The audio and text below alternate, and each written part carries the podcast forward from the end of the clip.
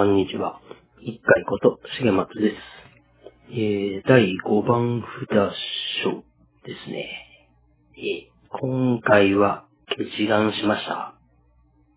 ということで、ゲストの方との似て合わないので、とりあえず収録します。盆休み6日ほどあってですね、今回は、ちょっと3日ほど地元の松山祭りの、えー食品のイベントブースをちょっと手伝ったりとかしてですね、え3日ほど潰しましたが、まあそれ以外をお遍路に使ったりして、えーうまく回ることができました。あとは、お盆だったので、久しぶりに帰ってきた同級生とかと、えー旅に行ったり、飲みに行ったりというところで、まあ、この辺はまた、グルメコーナーで話そうかなと思いますけども、まずは、えー通常、決断するとですね、高野山行くのが普通なんですけど、まあ、あの、もともとお遍路回って、まあ、回る活力にっていうことでですね、ポッドキャストで配信なんかも始めるきっかけになった、地元の FM 愛媛のキクラジオ、まあ、こいつ、そこで初めてラジオ投稿とかですね、そんなのも始めて、その中で紹介されてたアゾトっていう番組の中でさらに紹介された人間病院っていう、そこからなんであの時放送局を聞き始めて、えー今に至るみたいな感じなんですけど、まあせっかく近くの大阪まで行ってたので、えー今回ちょっと名古屋まで足を伸ばしてですね、なんであの時カフェを訪問して、えー帰ってきたところで収録という形でやっておりますが、うん、本当はね、もう一日早く収録して配信しようと思ったんですけど、えー今あの、昼間の仕事で乗ってるトラックのですね、エアコンが、えーずっと調子が悪くて、ガスが抜けっぱなしでですね、うん、お盆の間に治ってなくて、結局お盆明けもう一回ちゃんと直そうとしたら、えーユニットを取り替えるみたいな話になってて、未だにエアコンが動かない状態でですね、えー大変熱い思いをしてるので、夜もあの、エアコン効いた部屋で寝るとですね、あの昼間が耐えれないっていうので、痩せ我慢しずっとエアコンつけてなかったんですけど、収録の時、あの、外の音とかもうるさいんで、つけようっていうことで、冷やしてる間に、やっぱり、よっぽど心地よかったんでしょうね。昨日すっかり寝ちゃいまして、えー、収録に至らず、今日改めて撮ってる次第なんですけども、まあ明日はね、その名古屋ではちょっと会えなかった、名古屋の他の聞くラジオとか、なんであの時放送局のリスナーさんとちょっと密会する予定なので、えー、また次回ですね、そんな報告もできたらなと思います。線路の旅、道場耳。本編行きましょうか。はい。第5番札所、一番編ということで、まずあのー8月入って、早々に、えー35番札所、硫黄山、京地院、清流寺、ここが、えー、真言宗の武山派で、本尊が薬よけ薬師如来。ということで、えー、でその次に35番札所、六甲山。医者内の整理35番札所は清滝寺ですね。ごめんなさい。えー、36番札所、清流寺、真言宗の武山派、えー、本尊が並切不動明王ということで、でえー、別格の5番札所、大善寺、で高野山真言宗で、こちらは本尊が弘法大師と。で、えー、37番札所、藤井さん、御地院岩本寺、えー、真言宗の地山派で、えー、本尊が不動明王、完全の菩薩、阿弥陀如来、薬師如来、地蔵菩薩と、えー、ここが5体あるところですね。えー、38番札所、金剛福寺、真言宗の武山派で、えー、本尊が三面千手観世の菩薩。39番札所。借器山、持参院の円。真言宗の持参派で、えー、本尊が薬師如来ですね。はい。で、えー、40番札所の平城山、薬師院、漢字在寺、真言宗の大覚寺派で、本尊が薬師如来となっております。はい。これが、えー、前半の1日目なんですけど、この日は前の日、高知市にちょっと泊まってですね、えー、朝起きて、さあ行こうかって言ってなった時に、車のバッテリーが上がっててですね、出発時間がかれこれ2時間から2時間半ぐらい予定時間を遅れてしまって、えー、ずっと回りながら、いや、ライパンはしてたんですけど、案の定、えー、40番札所のですね、漢字在寺は農業時間に間に合わないっていうことでですね、ちょっと若干予定が狂ってしまったりはしたんですけども、まあ、あのアイドリングストップの機能のある、えー、車乗ってるんですけど、軽4なんですけどね。まあ、それ用のバッテリーを積んでるとは言っても、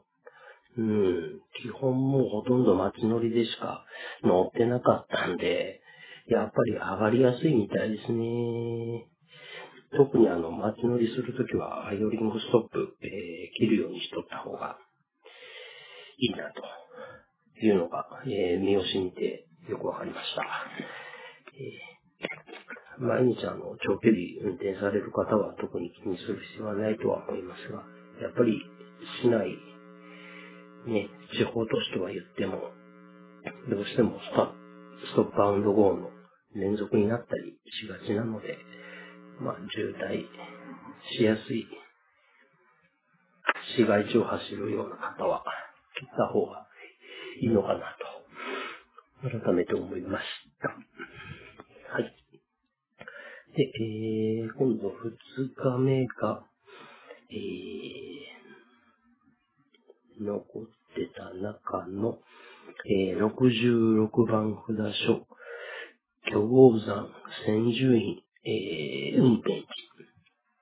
で、真言宗の御室派、本尊が千手観世音菩薩。で、別格の15番札所、橋倉寺。真言宗の御室派で、えー、本尊がコンピラ大権現。で、えー、別格の14番、椿堂上福寺ですね。えー、高野山真言宗で、本尊が延命地蔵菩薩と比較不動尊。で60番札所、石寿さん、福地院、横峰寺、真言宗のご室派で、えー、本尊が大日如来となっています。あと、えー、59番、金剛山、最小院国分寺、えー、本尊の前に、ここは真言宗の、えー、立宗ですね。で、えー本尊が薬師瑠璃光如来となってます。58番のサレイ、あサレイ山、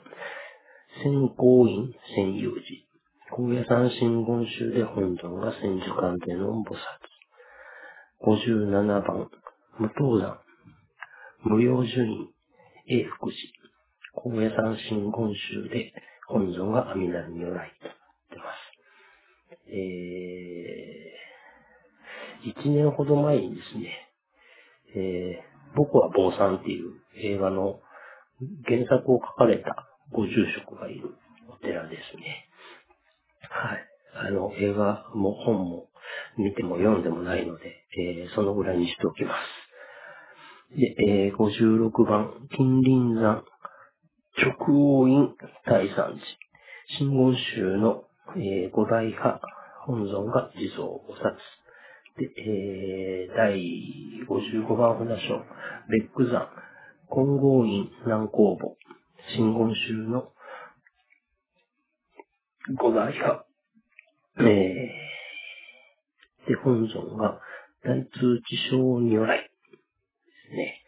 で、えー、54番札所、近見山、宝生院延明寺、真言宗の武山派で本尊が不動明王です。で、えーここまでで、えー今治市の残りの、えー、札所回ってですね、またこの時点でお昼来るか来ないかぐらいの時間で、まだ5時まで時間あるしということで、えー最後残ってた、後日行こうと思ってたですね、えー44番札所、菅生山、大覚院、大宝寺、真言宗の武山派で、えー本尊十一面完全の菩薩。と、えー最後、第45番札所、海岸山、岩屋寺、真言宗の武山派で、本尊が不動明王。で、えー四国88箇所、霊場及び別格。二十霊場。の108霊場を決断いたしました。やったありがとうございます。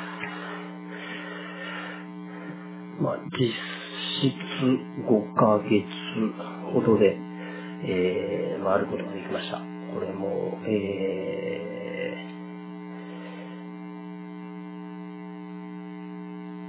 ー、自分の役払い、あと、倒れた母親への悲願、えー、親父の一周忌、で、一緒に始めた南くんの、えー少しは弔いにならんかと、うん、もろもろ思いながら、あのー回った結果かなというふうには思ってます。うん。まあ、あのーね、本来だったら、ここで、えー高野山行って、えー最終的に、えー、弘法大師と、というか、奥の院に、えー、申せるのがいいんでしょうけれども、まさかこんなに早く回りきれるとも思わなかったんでですね、まあ、大阪行って名古屋行く予定に、えー、高野山まで回れるような日程を組んでなかったっていうところは、えーあるんですけども、まあもうここは、あの、ゆっくりですね、えー行こうかなと思ってます。せっかくなんでね、あの、宿坊にも、高野山は泊まってみたいなとも思いますし、うん。まあ、あの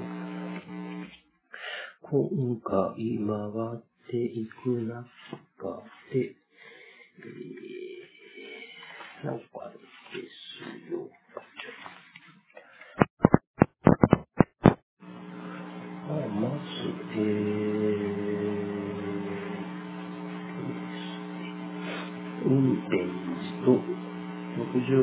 66番札所の運転寺と、別格の15番の橋倉寺、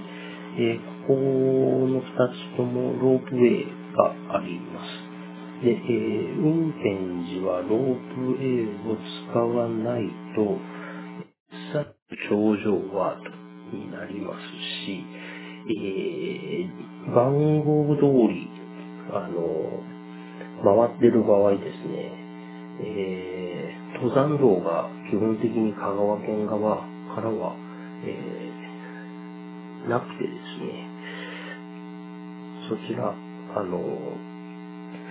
歩き遍路の場合は、えー、行けるんですけども、車の登山道っていうのは、その徳島県の、えー、池田市の方から回ることになりますので、ロープウェイを使わない、えー、で、車で回ったりとかっていう場合には、かなり遠回りになります。で、えー、端くらじの場合に関しては、まあもうこれは、えー、乗るか乗らないかっていう感じなんですけど、ここはあの、えー、本尊がコンピュラ大権現っていうので、なんとなくピンと来る人はピンと来るかなと思うんですけど、あんまり神社詳しくないんですけど、ここはあの、作りも全く、えー、お寺っぽくなくて、もう、全くの神社です。まあ、本堂もそうですし、大師堂も、えー、どちらかと言ったら、えー、神事の、あの時に、えー、使われるような、えー、建物ないしは、そういった、えー、施設に絡んで、えー、大師堂だとか、本堂っていう形になってますね。うん。ここちょっとあの、もう少し由来なんかも調べてみたら面白いかなと思ってます。で、えー、まあ一回回ってしまったので、じゃあやめるのかっていうと、まあ、それでやめたんじゃ、せっかく始めたところなので、えー、まあまあ、今度はですね、お寺だとか、まあ、そのお寺にまつわるような伝説とかですね、そういったところをちょっとずつ吐き出すような番組にしていこうかなというふうに思います。反対にあの、こんな風にしてくれとか、こんなこと教えてくれとかですね、えー、いうご意見ありましたら、ちゃんちゃん、えー、送ってください。一応、メッセージ、メール、募集してます。ん？来ないんですけど。あと、えー、回る中で変わってるところは、60番札所の横峰寺ですね。ここはもう、あのー、えー、途中の参道、完全にあのお、お寺の指導になってますので、車で上に上がる場合は、えー、完全に有料道路になりますし、えー、上まで車じゃ行かないよという場合は、えーまあ、駐車場に止めて、シャトルバス、地元のバスが、会社が走らしているものもありますが、え、人によっては片道1時間半ぐらいはかかるんですけど、まあ、ほとんど車で回ってて、えー、歩くことはないんで、こういうところぐらい歩きますって言って、歩いて登ってる方なんかもいらっしゃいました。はい。えー、あとは、まあ、比較的今までの市内なんかスーッと回れるのであれなんですけど、えー、45番札所の岩屋地ですね。まあ、ここはあの、今、すんなり車で回る中では、やっぱり一番、ちょっと、上まで行くのがきついかなと、えー、いうようなところになってますかね。うーん。どっちがきついかな。こっちはあの階段じゃなくて結構こう、だらだらとした上り坂みたいな感じで、えー、行ってるので、まあ、まだそんなに、どうにもこうにもっていうところではないんですけど、結構、うん、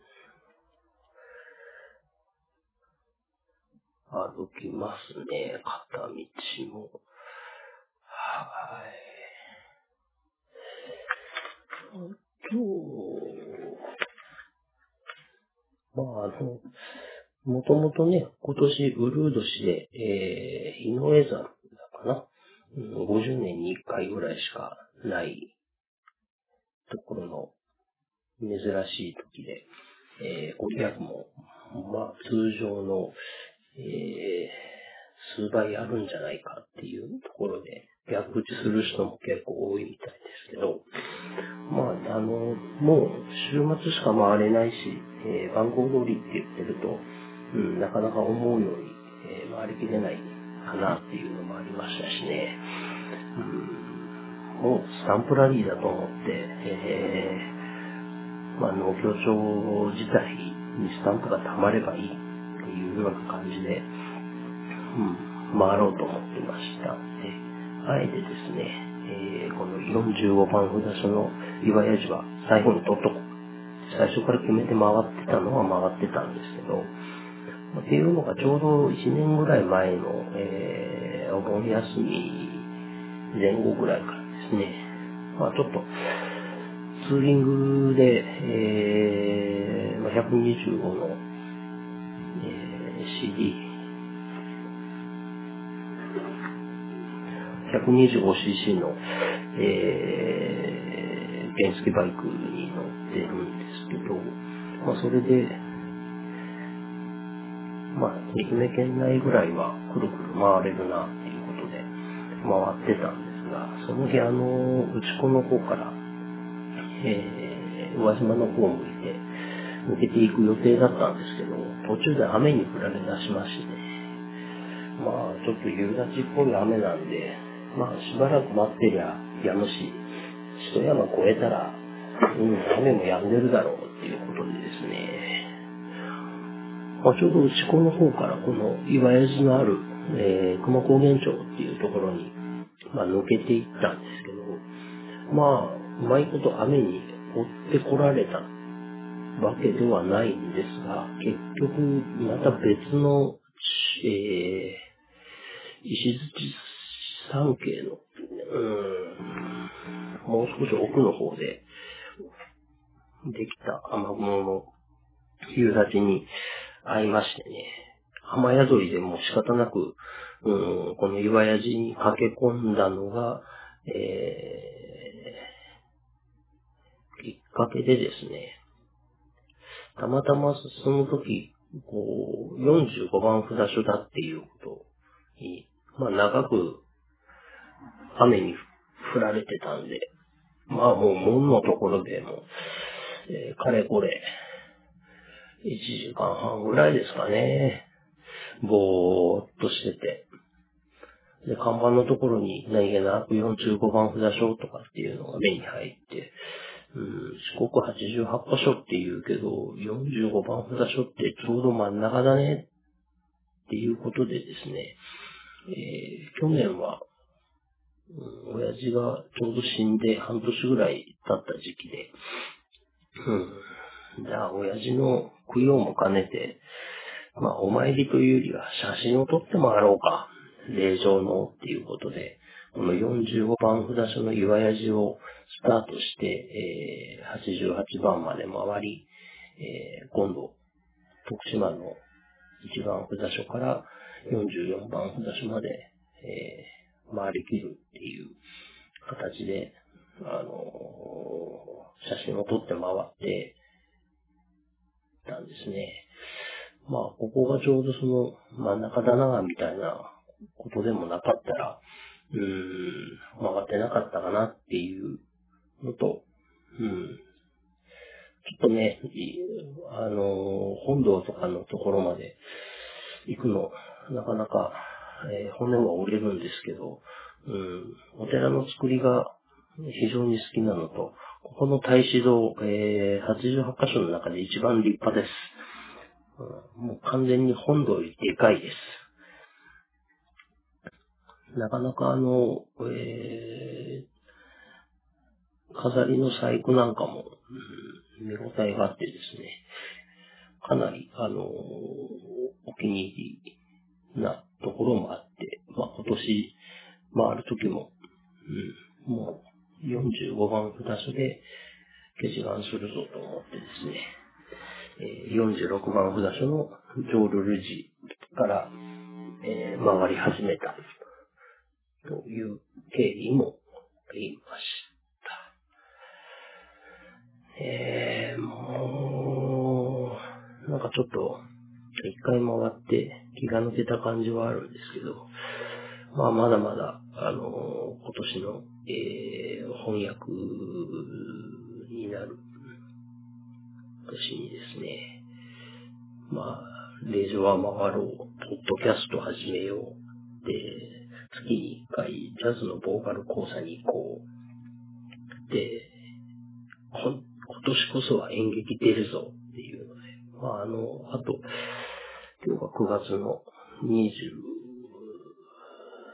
は9月じゃない、8月の23日。ということで、えー、ちょうど1ヶ月を切ってきたぐらいなんですけど、9月の21日から24日、えー、松山市総合コミュニティセンター企画展示ホール2階でですね、えー、4日間にわたって、えー、全6公演、えー、やる予定になってます。えー、松山市民演劇ネオの第3回公演、えー、カラコロピュー、松、あ、老後松ヶ江ホット坂っていうタイトルですね、えー、昭和初期の、えー、松山市の道後温泉の、に、えー、まあ、連なったような形で、えー、あった、遊郭のですね、実話をもとにした、えー、ちょっとコメディタッチの、ジョン、まあ、ジョン・アイ・ラブ・コメディっていう感じのですね、芝居になってます。うん、で、このホット坂っていうのは、あの、風、えー、足を切るような風が吹く坂っていう意味なんですけども、まあ、あのー、戦後、えー、赤線禁止法ができて、えー、あとですね、このホッチョ坂っていう遊郭街は、ネオン坂っていう形で名前を変えてですね、まあ、それでも、あのー、道後の風俗街として栄えてたんですけど、まあ、あのー、その後も、えー、風営法とかができたりとかですね。で、えー、来年か、愛媛県で、えー、国体がまたあるんですけど、まあ、それの、えー、取り締まりということで、徹底した、あの、風俗の取り締まりもあってですね、もう今では、そのネオン坂が風俗台だった名残もほとんどなくてですね、まあ実際その一斉取締りがあるまで、まだ闇、あの、何件かのケアが、えー、裏でこそこそ営業してたみたいですけど、まあ全部その辺も取締りの対象になってしまってですね、今では、えー、道後温泉の、えー、西側の通りがまあ今のフグレコで提供できる範疇のお店のストリートになってますね。奥坂っていう。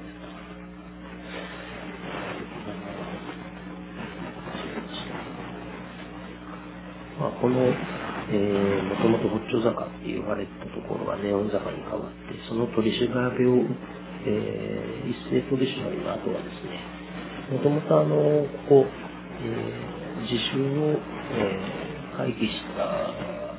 一辺上人の、えー、生まれたお寺がですね、えー、この坂の上の方にあって、えー、宝厳寺っていう寺なんですけど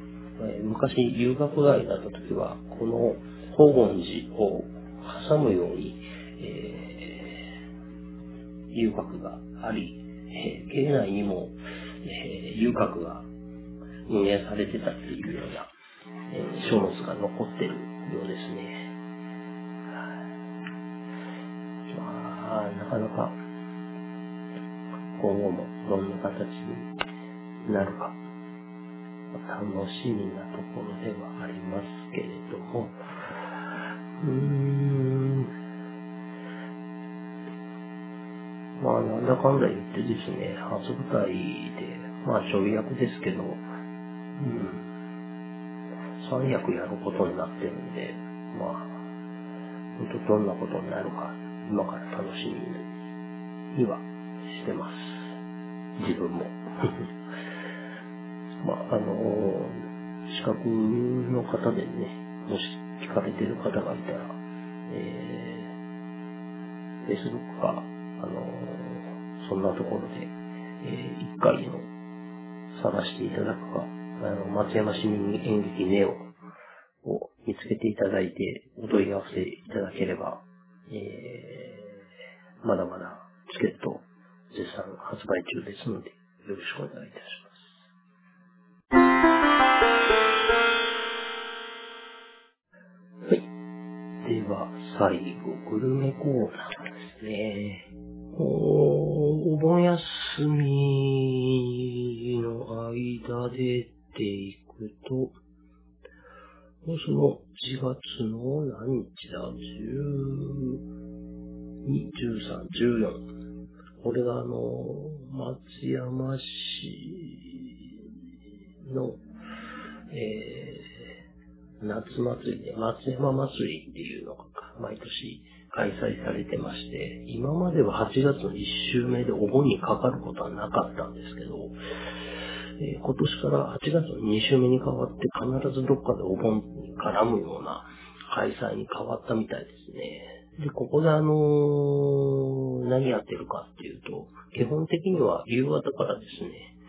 えー、野球拳踊りとサンバのパレードっていうのが、市民の団体だったり、企業の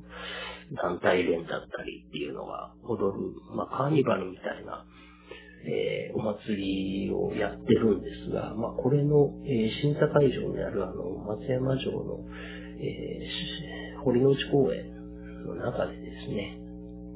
え、メインステージを囲うように、えまあ、飲食のブースが、おととしから出るようになっててですね、まあ、ここにちょっと知り合いの、え、人が出店するのに、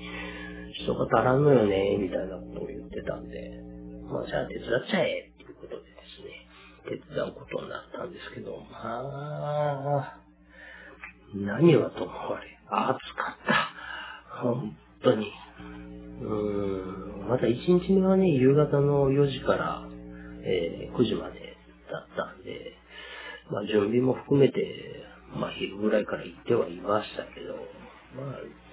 準備の間なんかはね、言っても、うん、準備なんで2日目、3日目はもう12時から販売するぞっていうことで、えー、11時ぐらいから行ってですね、まあ仕込んで、焼いて、やってましたけど、結局、初日は除いて、えー、2日目、3日目でも4リッターはペットボトルの水だけでも飲んで、まあ、合間でビールですね、えー、まあ、そんな飲み物もちょっと飲みながら、ワイワイガヤガヤ販売してたんですけど、えー、2日目、3日目に至っては、営業時間中一回もトイレ行こうとも思わなかったです。本当汗で全部出たんでしょうね。なぜ2日、3日間で2キロちょっと痩せましたからね、普通に。まあ、その分ちょっとね、お手伝いが終わって15日、中学の時の同級生が、うん、秋田から一人帰ってくるっていうので、急遽、まあ、盆休み中でも何人かは出れるだろうっていう飲み会やったんですけど、まあ私も、あの中国、まあ、上海市でしたけど、10年ほど住んでて、まあ、ちょいちょい向こうです。っぽん食ったりとかはしてたんですけど、ちょっと同級生が、えー、みんな食ったことない男ばっかりさ、えー、トータルで4人集まったんですけどね、みんな食ったことがないっていうことで、ちょうどあの、二番町の千吉っていう、よくね、行ってる居酒屋さんで、ソフトボール、えー、監督やられてる所属してるチームの監督さんしてる人なんですけど、ここ、あの、コースで1万じゃなくて、えー、3、4人前のセットで1万っていうフルコースのスポンやっててですね、一回ちょっと食いに行きたいなと思ってたんで、ちょうどいいことで、食ったことない3人連れて、えー、行ったんですけど、まあみんなもね、美味しい美味しいって言って食べたのも、あれだったんですが、あの、私さっきも言ったように中国しか、でしか食べたことがなかったんで、えー、醤油の甘辛煮みたいな鍋しか食ったことなかったんですね。普通の、あの、すましだしじゃないですけど、いうん、普通の、あの、お鍋だしみたいな、えー、だしで食べたスポンもうまかったですね。えー、甘辛いものだと思っちゃってましたし、もう泥臭いもんだと思い込んでたので、いやー、あれはなかなか良かったですね。まあ、その後、ちょっと、えー、燻製居酒屋、もう一人、女の子の同級生も合流してきたんで、食事してないっていうんで、そこ行こうかって言ったんですけどね。結局いっぱいで、えー、じゃあ、入れそうなとこでいいかっていうので、酒八っていう、あのー、安川通り沿いの魚が結構ね、うまいところがあるんで、まあ、そこでちょっと時間潰しながら、燻製居酒屋開くの回ってたんですけど、うーん、ここ何食ったかあんま覚えてないな。で、まあ、結局、燻製居酒屋行って、まあもう、ちょっと、マスター一人でやってるんで、手が回んないってことで、あの、スモークがすでにかかってるようなですね、えー、スモークチーズだとか、スモークアーモンドとか、つまみながら、うん、やっぱりここはこう、シングルモルトのハイボールだなっていう中で、あの、直接、ウイスキーにさらにスモークをかけて、ハイボールにするっていう。これがみんなハマっちゃってね。えー、手が空いてないって言ってるのに手間かかるの注文してごめんねって感じじゃないね。ここはあの二番町の日の丸タクシーの隣の88ビルの1階にある燻製居酒屋ムーンっていうところですね。ここも結構朝方までやってるんで、えー、重宝してます。あと、今回、右側をちょっと通った時には、タラメン屋が美味しかったんだけど、なんてとこだったかな、これ。まあ、20日の日に、そもそも、一番最初の予告編撮ってる時に、南君と話してたんです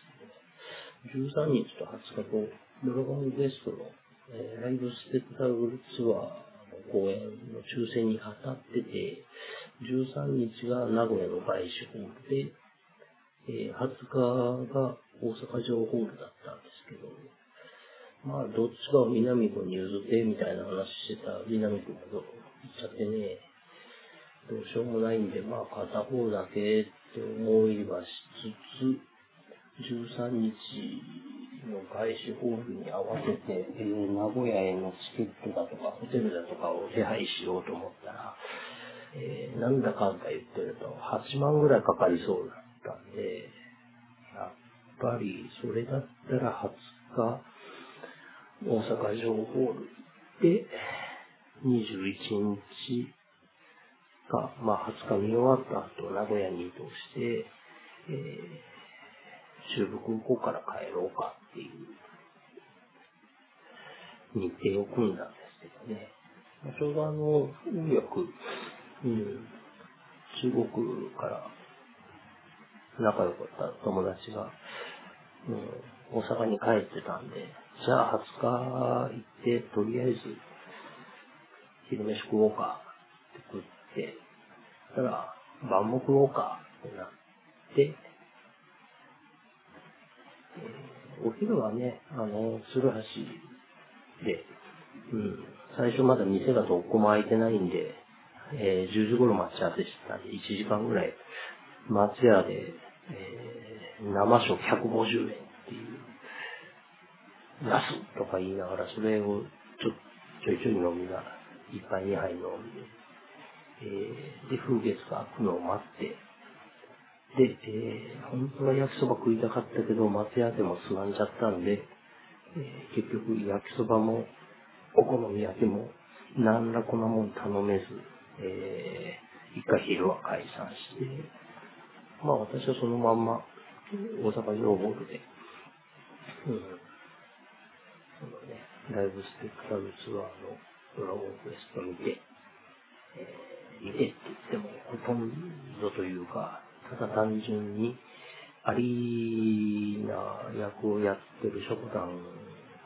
のコスプレ可愛かったっていう、ただそれだけで見に行ったんで、えー、全く内容も期待もしてなかったし、まあ、やっぱりそれはそれなりだったかなとは。うん、まあ、それでもね、こう、8000人弱入るようなところで、うん、みん。なをそれなりにこう盛り上げるような、金かけたイベントならではの演出なん。かも、それは面白い。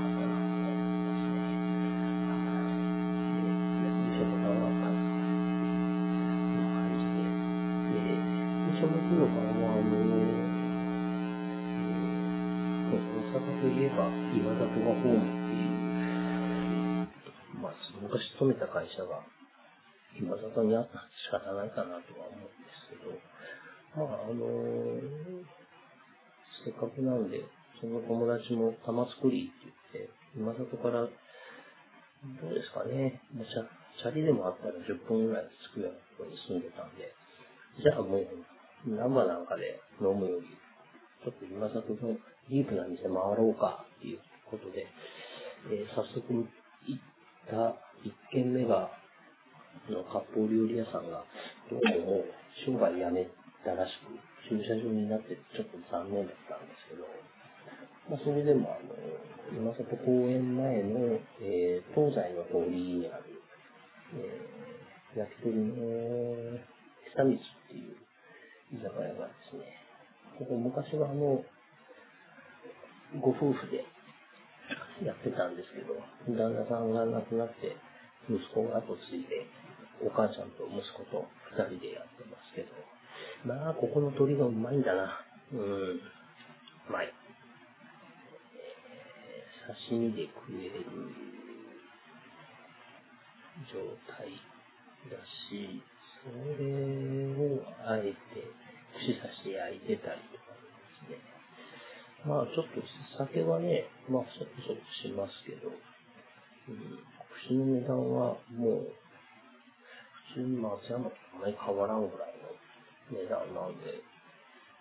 なんだかんだ言って、そこそこの肉にしても一人、うん、3500円から4500円ぐらいで収まるかなっていう感じのお店ですね。もう、ささみ、もも、ずり、えー、あと、肝も刺身あげるようなお店で。余力があったら、ここの釜飯もうまいんですが、まあまあ時間がかかるので、えー、こう下手したら行った時ぐらいに頼んでおいた方がお客さんいっぱいの時結構、あの、手が回らないんで、帰りがけに頼んでも、本当普通に、えー、30分ぐらいはかかりますので、何なら先に食べたかったら頼んどいた方がいいかもしれません。で、最終21日はもう、これはね、えー、昼過ぎからしか開かないっていうのも、うん、先にネットとかで見てましたし、まあ、ラジオの番組でも言ってたので、それだったら、いうことで頑張って、ちょっと、もう前の日も食べ過ぎてましたしね、えー、お腹すかしていくぞっていうことで、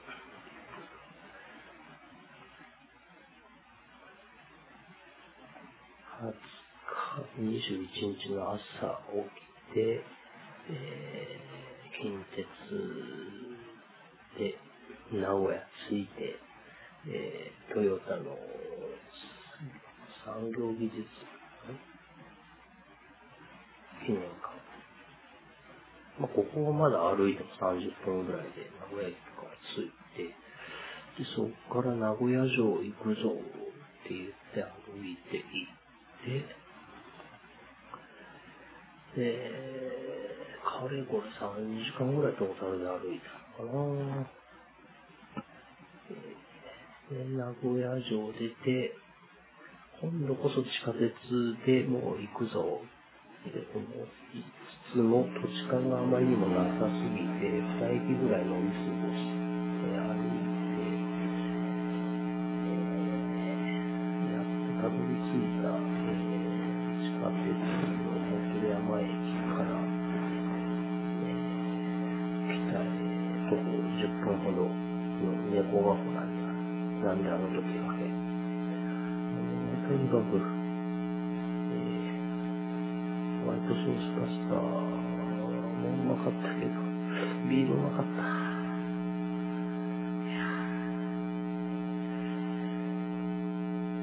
朝もね、結局3時半ぐらいから、うん、5時まで、えー、サイゼリヤ行って、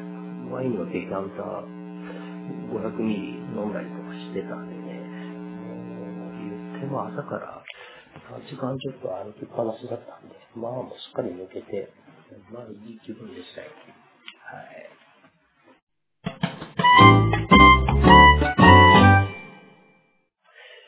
まあね、ちょっと演劇のいろんな、え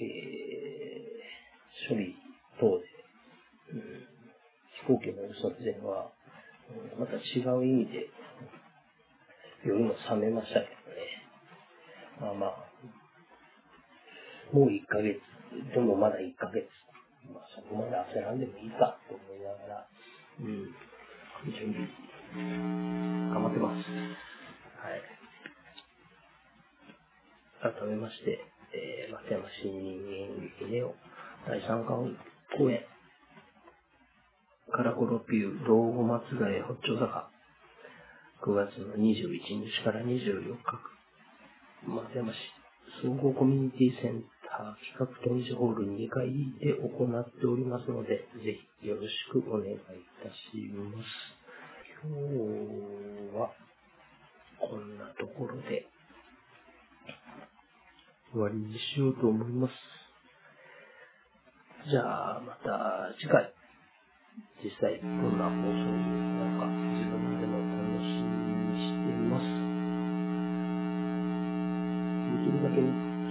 ちょっと更新のペース、あの、今度から回ることがベースじゃなくなるので、上げれたらなと思いますので、え